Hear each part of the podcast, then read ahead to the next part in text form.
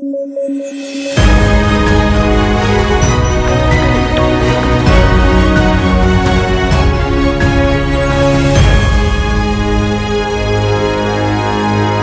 noches, esta es una nueva edición de Debate, el podcast de sudaca.pe. Hoy es 16 de marzo y estamos con Alexandra Ames y Pablo Benza para comentar las noticias más importantes del día. Queremos comentar con un tema sobre el que Sudaca comenzó llamando la atención la semana pasada respecto al inicio de clases escolares sin que los contenidos de Aprende en Casa estén... Eh, eh, completos, ¿no? Es decir, es, y no solamente eso, sino que recién en febrero se han convocado a las licitaciones para desarrollar alrededor de 800 contenidos que estaban pendientes para la plataforma web Radio y TV. Eh, yo quiero comentarles que, eh, que el domingo en la República comenté el tema. Para comentarlo, conversé con el ministro Benavides y con el ministro Cuenca. Y me sorprendió que, y lo digo ahí, que, el ministro Cuenca estuviese tan confiado de llegar a la meta del 100% a fines de marzo, considerando, perdón, al 90% de entrega de tablets a fines de marzo, considerando que apenas están ahora por encima del 40%. Eh, y también me sigue llamando la atención en realidad que los contenidos no estén listos estando ya a inicios de marzo. Y quiero decir algo más, y es que a raíz de unas ollas que estoy, de unas ollas comunes que estoy ayudando a, gestionar en Villamaría el Triunfo, estoy mirando de cerca el problema de las familias por tener aparatos celulares o tablets o acceso a Internet para que sus hijos eh, puedan recibir las clases. Hoy día en la tarde, puntualmente, estaba conversando con una madre de familia que el único aparato de teléfono que hay en su casa es el de ella. Ella es empleada del hogar. Entonces, cuando sale lo tiene que dejar con sus hijos de 12 y 14 años, con lo cual pierde el contacto con ellos durante el día que sale, lo cual la angustia. Pero incluso cuando deja su teléfono, solo tiene a uno de sus hijos recibiendo clases. Uno lo recibe un día, el otro lo recibe el otro día. Y esto me lleva simplemente a decir que el plan eh, planteado inicialmente por el, el, ministro Benavides estaba enfocado mucho en las zonas rurales y creo que en los quintiles 1 y 2 de pobreza urbano. Y considerando lo que ya pasó el año pasado, este gobierno, incluso el de Vizcarra también en realidad, pero este gobierno tendría que haber pensado más bien en ampliar la cantidad del programa para llegar a muchas más familias, porque varios niños se van a quedar sin recibir eh, sus clases por la falta de estos aparatos electrónicos. Pablo, tú que has investigado el tema o Sudá que ha investigado el tema, ¿qué cosa piensas sobre, sobre ello? Es, es un. yo, mi opinión va a ser un poco más inflamada, quizás, porque he estado comentando esto con distintas personas los últimos días y eh, realmente me parece inaceptable que el ministro Cuencas haya pasado por una serie de medios, incluidos los rebotes en otra serie de medios de sus declaraciones, y nadie haya puesto el foco en que, número uno, no hay contenidos de Aprendo en Casa, y número dos, no se repartió las tablets. Que bueno, ahí estás adelantando un poco una siguiente línea de investigación de Sudaca, ¿no? La primera ha sido el tema de Aprendo en Casa, tú sabes que cuando las fuentes te hablan, te hablan en paquete a veces. Entonces, el, siguiente tema es el tema de las tablets, y me parece inaceptable que teniendo las tablets y con todo el chongo que fue conseguir esas tablets en la gestión anterior, que sí fue un chongo y fue un, además un, es una partida enorme de plata, no las hayan terminado de repartir, habiendo iniciado el año escolar. Entonces, el tipo se pasea muy orondo por, y a ver, a ver, con todo respeto, Ricardo Cuenca, se pasea muy orondo por todos los programas de televisión diciendo que el, Aprendo en Casa va a empezar el 19 de abril y que las tablets están al, 40% y que se van a terminar de repartir en esta semana y nadie le cuestiona, pero ya empezó el año escolar. ¿De, qué estamos hablando? ¿no? A mí me, me parece indignante. Sí me parece un tema de esos que debería verse un poco más. Pero bueno, eso, le bajo un poco el, hate. Sí, no, eh, mira, yo desde mi, perfil de ex gestora pública, aquí hay un pésimo error de previsión, no sé si exceso de confianza, eh, por, decirlo menos, respecto a, cómo habían previsto la, la, programación del año, ¿no? O sea, se supone que el año pasado dijeron, hay, contradicciones también, porque el año pasado dijeron que no iba a abrir, eh, ¿se acuerdan? Los, colegios de alto rendimiento, Eh, luego argumentaron un poco para justificar eso la pandemia, luego dijeron que sí, luego dijeron que no. Y estaba claro que ya en el discurso inicial del ministro actual eh, se estaba hablando de elaborar un protocolo para el retorno a clases y Ese, es el problema de fondo, vale. Tienes toda la razón, ese es el problema de fondo. Entonces, eh, acá hay un, problema de, previsión, porque como gestora pública te creo que el primer año nos venga la pandemia y no sepamos qué hacer porque nos agarró este, desprevenidos. Pero ya una segunda ola no puedes, no te puede agarrar así, ¿no? Mis hijos ya empezaron clases, y, todo está corriendo bien, ¿no? Entonces, ¿por qué en la escuela privada sí, se pueden correr bien las cosas, organizarse bien?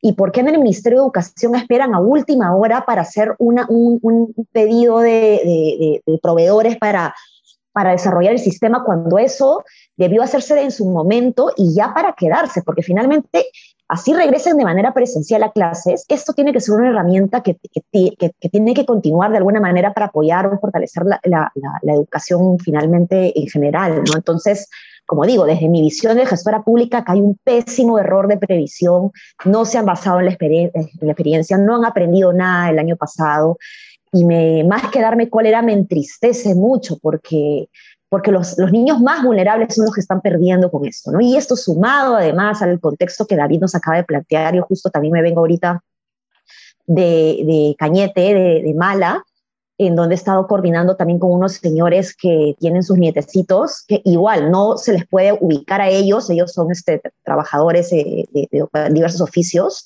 no se les puede ubicar a ellos porque el celular lo tienen sus hijos y también se lo turnan, o sus nietos, se lo turnan al celular y un día va uno a clase, el otro, el otro eh, espera al día siguiente, porque no hay aparato. Entonces, es bien triste y más triste aún que el Ministerio de Educación pues no se haya puesto las pilas en esto.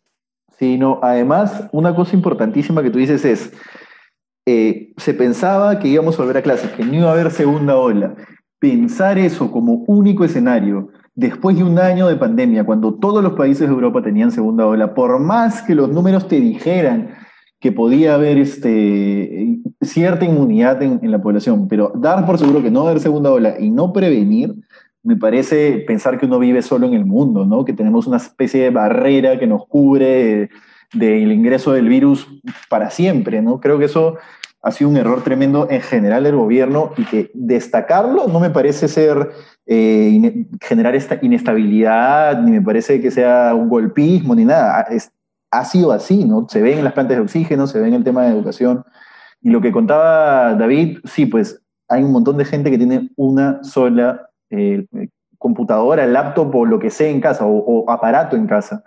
Entonces, que, que, los niños tengan que ir al colegio a través de la laptop y no puedan prender la tele, uno en, la, uno en el celular y otro en la tele, es, un golpe durísimo para cualquier familia que tiene más de un hijo, ¿no? Si tienes uno incluso y tienes solo un celular, tienes que dejárselo a él.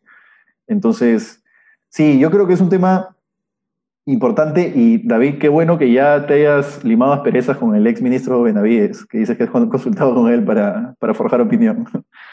Es que más bien este, Martín Benavides fue bien precavido lanzar este plan a comienzos de la primera ola. Eh, y buscar una solución de más largo plazo a un problema que él no sabía cuánto iba a durar y aprovechar para cerrar una, una brecha.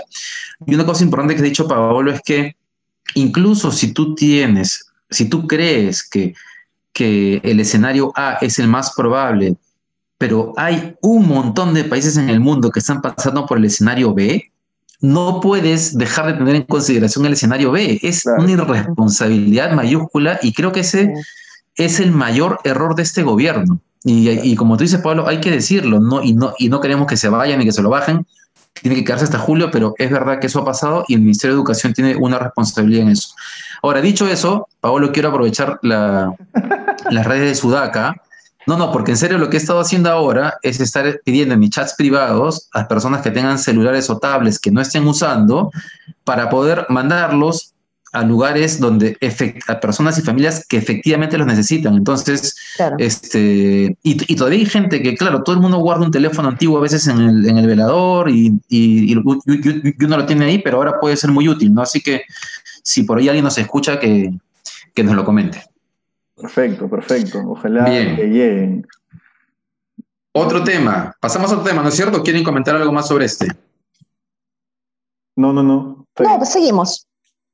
Transporte, hay un paro, este, me gustó este, este, esta caricatura de Carlín de ayer de, de mucha gente diciendo que no hay que cambiar el modelo porque el modelo funciona muy bien, ¿no? Y de pronto se ve el Perú Sí. incendiándose por diferentes partes. Sí, sí, este, Y hoy día que leía las noticias sobre el paro de transportes en diferentes puntos del país, donde parece que Ica es el más fuerte, pero no el único, eh, es una muestra de eso, ¿no? Eh, básicamente están pidiendo eh, reducción del precio del combustible, eliminación del impuesto selectivo al consumo para, para el diésel, que, que en teoría, o mejor dicho, si uno apunta que los combustibles más contaminantes deben estar más grabados, no con mayor impuesto, no habría forma de bajarlo.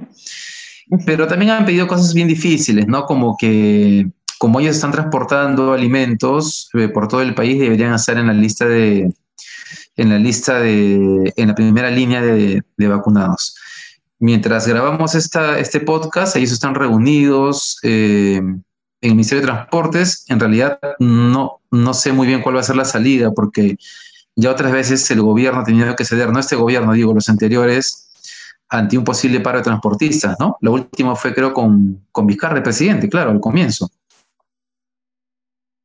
Sí, sí, sí, sí, pero además es, eh, hay, hay, que tomar en cuenta que, que, o sea, yo no sé cómo han visto ustedes, pero yo en redes no he estado viendo tanto el tema, ¿no? Yo sí he, he visto claro, el, el, piquete que ha habido en Pucusana, porque pasé por ahí, ¿no? Y lo que sí vi es que habían más policías que, que personas que estaban eh, protestando, ¿no? En la, en la manifestación. Claro. Pero me parece un, un, segundito para terminar la, la, idea, pero me parece interesante de que pese a que no se haya movilizado tanto en redes como pasó lo de ICA, por ejemplo, eh, ya el gobierno haya reaccionado rápido y ya, ya estén en este momento generando cons consenso, conversación. Esto sí me parece un punto a favor del gobierno porque normalmente se espera a que se incendie un carro, a que pase algo peor, ¿no? Para recién empezar a dialogar. Creo que acá sí hay un punto positivo por parte del gobierno. No, nada, iba a decir, yo iba a decir que ese es el típico tema que hasta que no está ya no le prestan atención, ¿no?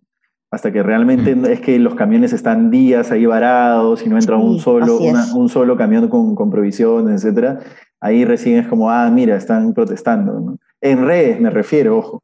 Y sí, buena reacción del gobierno. Yo creo que, que eh, resolución de conflictos, digamos, es un tema en el que ellos deberían poder hacerlo bien deberían poder hacerlo bien. El tema de ICA fue muy mal manejado y por eso me sorprendió, pero creo que el perfil Sagasti debería poder tener la capacidad de, digamos, tener operadores de resolución de conflictos que sí, que sí los aborden y no esperen a que estalle, ¿no? que los aborden con tiempo, etc. Creo que en eso el gobierno debería hacerlo bien. Digamos, no es, no es que yo espere pues, que Sagasti haga eh, 25 hospitales de primera calidad en, cinco meses, no, pero la resolución de conflictos creo que sí es algo que él podría hacer bien. Más allá de que sea un gobierno de transición, ¿no? Me refiero a su capacidad, a dónde tienen las balas en gestión. Entonces, bacán por, por eso. Yo no creo que en realidad ningún gobierno esté en capacidad de gestionar bien los conflictos sociales porque creo que responden a problemas estructurales que, que no se arreglan con un tema de gestión solamente, ¿no? No, pero eh, lo que sí puedes hacer es lo que, este, lo que dice Ale, de, de, no esperar a que quemen una ambulancia para poder ir a dialogar, no esperar a que le metan micro a una persona herida en el noticiero de las nueve para mandar a tus cuadros de negociación y ceder ante algunas cosas o ver qué es lo que realmente les importa. Creo que eso sí, sí es algo que cambia un poco el resultado en el manejo de un conflicto. Sí, sí, no, yo lo que voy es que, sí, yo no sé si se acuerdan que esta es una de las cosas buenas que pasó en el gobierno de Humala, por si acaso no voy a votar por él, pero cuando llevó a, a, ¿cómo se llama este señor que fue gobernador regional?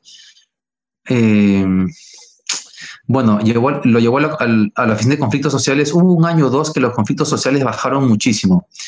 La oficina armó un sistema, hablaron todo, y el problema final siempre es que tú hablas, calmas, y luego la solución nunca llega, por diferentes razones. Correcto, nunca Entonces, claro, el conflicto social, pero lo haces que no claro, lo duermes. cinco muertos, claro, claro, claro, correcto.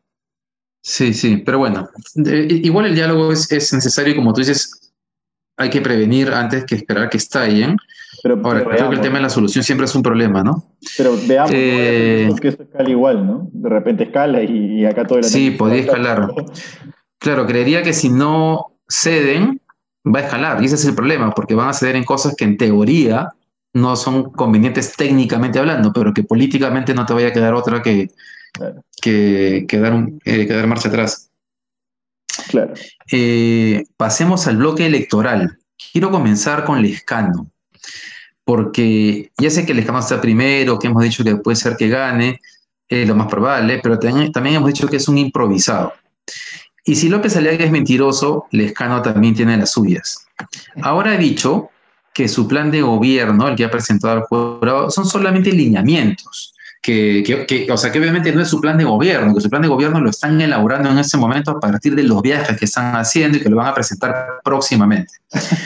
Y claro, está clarísimo que es una salida al paso, que está mintiendo y que si bien es un gran comunicador y tiene olfato político, es un improvisado, porque alguien que presenta algo de 25 páginas es alguien que ha pensado en que quiere ser presidente, pero que no ha chambeado nada.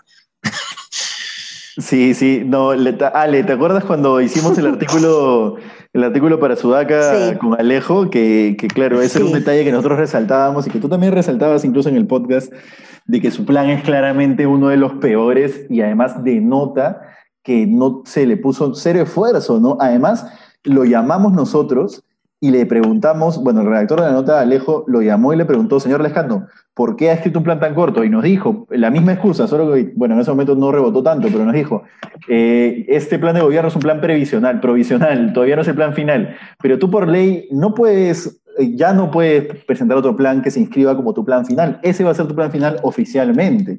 Y el otro tema es que nos dijo, pero el plan dice, sí aterriza en cosas concretas, nos dijo, por ejemplo, en la compra de un satélite. Y tú revisas el plan de gobierno y en ningún lado dice compra de un satélite. o sea, encima ni siquiera sabe qué es lo que no tiene su plan de gobierno, ¿me entiendes? Me parece... no, claro, no sabe. Fiel reflejo. Yo le he dicho una cosa sobre el tema pensionario en campaña y su documento dice otro. La, absolutamente lo contrario, correcto. Entonces, dice lo que se le ocurre en cada momento. Él es producto, pues, de que era lo último que le quedaba a Acción Popular, creo yo. Incluso, creo haberlo dicho en un podcast y creo que Tafur lo dijo en una columna también, que es que lo último que le quedaba a Acción Popular para poder ganar la elección después de lo de Merino, ¿no? Era un perfil como el escano, creo que no había más.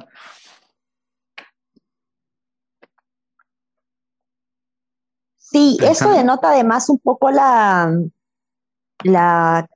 Acá estoy, ¿me, ¿me escuchan? Sí. Sí, sí. ¿Hola? Te escuchamos, sí. Ah, ya. Sí, es, lo que decía es que, es que ah, esto denota un poco la, no solo la improvisación de los partidos políticos, sino la precariedad institucional de los partidos políticos, porque en el caso particular de, de Acción Popular, ellos han tenido eh, elecciones internas, entonces es posible que nadie haya hecho un plan hasta saber quién era el candidato eh, que iba a quedar. Entonces, eso les, debe haber acortado también los tiempos. Claro, el Partido Morado también eh, eh, estuvo en la misma situación y, ha salido totalmente diferente en, el puntaje, ¿no? Entonces, em, esto denota un poco de, justamente precariedad institucional en los partidos en donde han corrido, se nota que han corrido pero sabes qué, o sea, por un lado yo digo como ciudadana, como electora, digo, pucha, no puede ser que recién ahora estén haciendo un plan cuando en su momento debieron hacerlo, pero desde el punto de vista, o sea, eh, de, ya de, de, docente, digamos, de funcionarios públicos, creo que es importante que al menos identifiquen que hay oportunidades de mejora en su plan y, y que empiecen a, a, darle mayor importancia, ¿no? Porque en tanto la academia, los medios de prensa, no le demos importancia a los planes de gobierno, nadie más lo va a hacer. Entonces creo que es un paso bien importante el que se ha generado en estas elecciones y espero que se siga haciendo permanentemente para que las organizaciones políticas tomen con mayor seriedad la elaboración de sus planes. ¿no? Sí, y ahí te das cuenta, nos van a acusar de moraditos, pero ahí te das cuenta cómo, pese a haber tenido elecciones internas, la propuesta del Partido Morado tiene un plan que según tu propia evaluación, Ale, es uno de los planes más alineados con lo que se espera de un plan, por decirlo de alguna manera, ¿no? Entonces, eh, nada, resaltarlo por lo menos. El tipo no es buen candidato, el tipo no aterriza ciertas cosas que debería aterrizar, pero, pero tiene un plan de gobierno bien hecho, pese a haber hecho democracia interna, pese a haber constituido su partido hace un año. No, ya no sé si alguien vaya a votar por él, pero, pero reconójanle eso, ¿no? Sí, sí, eso, eso y además... Te dice, eso te dice que tiene un partido más... Perdón, disculpen, creo que estoy en destiempo de, sí. de, de los demás, disculpen. Dale, dale, dale, dale. No, dale tú. No, lo, eh, lo, que quería, lo que quería decir era, eso te, te, dice de que el Partido Morado, al menos, ojo, yo no le quiero hacer propaganda al Partido Morado, estoy analizando todas las organizaciones políticas. ¿ah? Eh, eh, la vez pasada me, me, dijeron que porque estaba hablando bien del, del, Partido Fuerza Popular, y es porque, bueno, pues me toca analizar en general, ¿no? Pero bueno, acá particularmente el Partido Morado eh, ahí te das cuenta que sí están más organizados, que al menos tienen un equipo técnico detrás. Entonces, eh, el elector también está acostumbrado a votar por rostros, por, por caras, eh, por figuras específicas y no por equipos técnicos, cuando son los equipos justamente los que nos van a eh, encaminar en, las políticas públicas que necesitamos. ¿no? Oye, hablando de eso, David, una cosita, ojo con Hernando de Soto, ¿eh? la otra vez un, un eh, una persona que comparte estadísticas, se me cae el nombre, ahorita te digo que ama, Mauricio Sarabia, perdón, una persona que lee estadísticas electorales y las comparte y que además tiene un montón de experiencia en lectura de encuestas, compartía que el que más ha subido en jóvenes es Hernando de Soto. Claro, son jóvenes limeños, ¿no? De clases altas, pero porque, ojo con Hernando de Soto, no, no, digamos, todavía creo que hay un espacio para un outsider, no sé si sea de Soto, no me atrevería a lanzar siquiera una posibilidad de que lo sea, pero ojo con Hernando de Soto, si no es Hernando Oye, yo, claro, yo sí, creo que hay un voto. Dale. Si no fuese, si, Dale, no, si, si, si Lescano no estuviese ahí, incluso podría ser Castillo, ¿no? El que, el que sorprende en las últimas semanas, porque hay un voto ahí radical.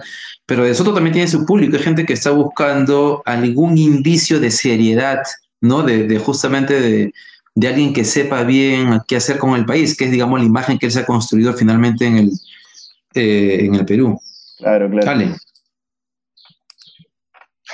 Sí, no, yo decía que De Soto, ojo con De Soto también, porque varios taxistas, eh, mi, mi suegra me comentó ella que para todo el día de taxi en taxi, me contó de que todos los taxistas están con Hernando de Soto y que la vez pasada se fue a comprar también a Plaza Bea y la, las, los dos cajeros que le habían tocado, Hernando de Soto. y, y, y, interesante. Sí, oye, y ahora justo Hernán Chaparro ha publicado una columna, se las comento rápidamente, que dice que donde está la mayor parte de indecisos son en mujeres de los sectores D y E y que son personas que, y que además que eso se, se, ve en las tres encuestas que han salido el fin de semana, él, él ha hecho el análisis, ¿no? Y él también sabe estas cosas. Y que en general hay una, son personas pocas inter, poco interesadas en la política por una razón, porque no confían en ella y porque sienten que no, que no las escuchan. Y que si uno mira el, el apoyo a los candidatos, ese grupo de mujeres en el sector de IE, a quienes más apoyan es a Verónica y a Keiko. Entonces, es simplemente un dato tienen un upside, ellas tienen un buen upside, ellas pueden crecer, una de las dos creo yo va a crecer. Creo yo más, Verónica, de verdad que esto no es una, una voluntad, ¿no? nos acusan de, de, de, analistas caviares, pero la verdad es que no es una voluntad, pero creo que el techo de Keiko es más bajo hoy por todo lo que ha pasado en los últimos cinco años. En cambio, el de Verónica no, corre una, por una carretera con menos obstáculos, si quieres verlo de alguna manera. ¿no?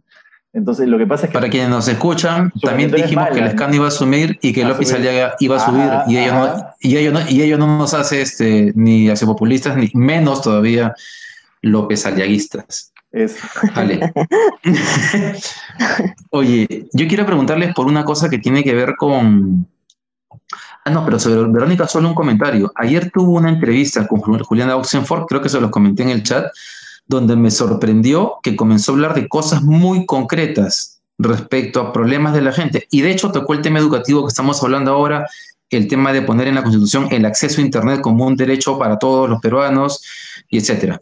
Vamos a ver si es que sigue así o, y si eso le, eh, le basta. Pero quería preguntarles a ustedes cómo ven ese tema de Salaberry insistiendo en su lucha contra los inmigrantes venezolanos porque todo comenzó con un videíto la semana pasada, luego hace, ayer creo que una candidata al Congreso de él también fue atacada por supuestamente eh, migrantes venezolanos y él está insistiendo mucho en ese tema.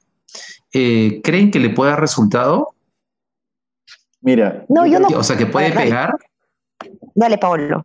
Mira, yo creo que contrario a lo que me gustaría para que, para que vean, yo creo que sí le puede dar resultado. la xenofobia eh, deriva de un miedo muy, muy irracional, casi tan irracional como el voto, creo yo. Eh, y, digamos, xenofobia no solo es las personas que le pegan a una persona de otro país, xenofobia es en el fondo de tu ser, de tu ser este, irracional, decir, estar convencido, pese a que no lo puedas gritar, a que no lo puedas decir, que por ahí se te escapa algún comentario, pero estar convencido de que esa persona que tú odias eh, y que preferirías que se vaya a su país, realmente te genera un daño. O sea, de que le tienes, le, tienes, le tienes eso, le tienes rechazo visceral. Creo que eso está muy arraigado en, en digamos, en un montón de gente en el país. Este, y, ya, ya funcionaba en otros lados. El Perú antes no tenía el tema migratorio porque el Perú siempre fue un país de migrantes, no, que no recibía migrantes, sino que de gente que migraba. Hoy creo que ya es un tema político que sí puede funcionar en campaña. Yo no sé si tanto, Paolo, porque Belmont también quiso jugar con eso, pero en las elecciones municipales, no sé si se acuerdan, Verdad, tienes razón, sí. Vermont es una parodia, pero Vermont es una parodia de candidato, pues no, no sé si eso... Mira, quizás le pueda servir a Salaberry para pasar la valla, pero no sé si para más. Es un buen punto, tal vez le sirve, le sirve para pasar la valla, pero no, claro, porque el tema de la delincuencia, de que la delincuencia, de que el, o sea, ya sé que hay, ha habido problemas de delincuentes venezolanos, pero o sea, son la minoría y cuando los peruanos emigraron a Estados Unidos, a Chile, España, también había peruanos que, que delinquían y eso no hacía que todos los migrantes peruanos fuesen, este, fuesen así, ¿no? Eh, ahora, a mí me parece, yo solamente quiero decir que un candidato que apele a ese tipo de cosas ya te da un indicio de qué tipo de gobierno puede ser. Y solamente por esa razón yo no votaría por Salaverry, pero de ninguna manera. Bien, nos hemos pasado del tiempo acostumbrado, así que eh, terminamos por hoy con, con, el podcast y mañana, mañana seguimos. Así es. Mañana seguimos. Un abrazo. un abrazo. Hasta mañana. Un abrazo. Adiós.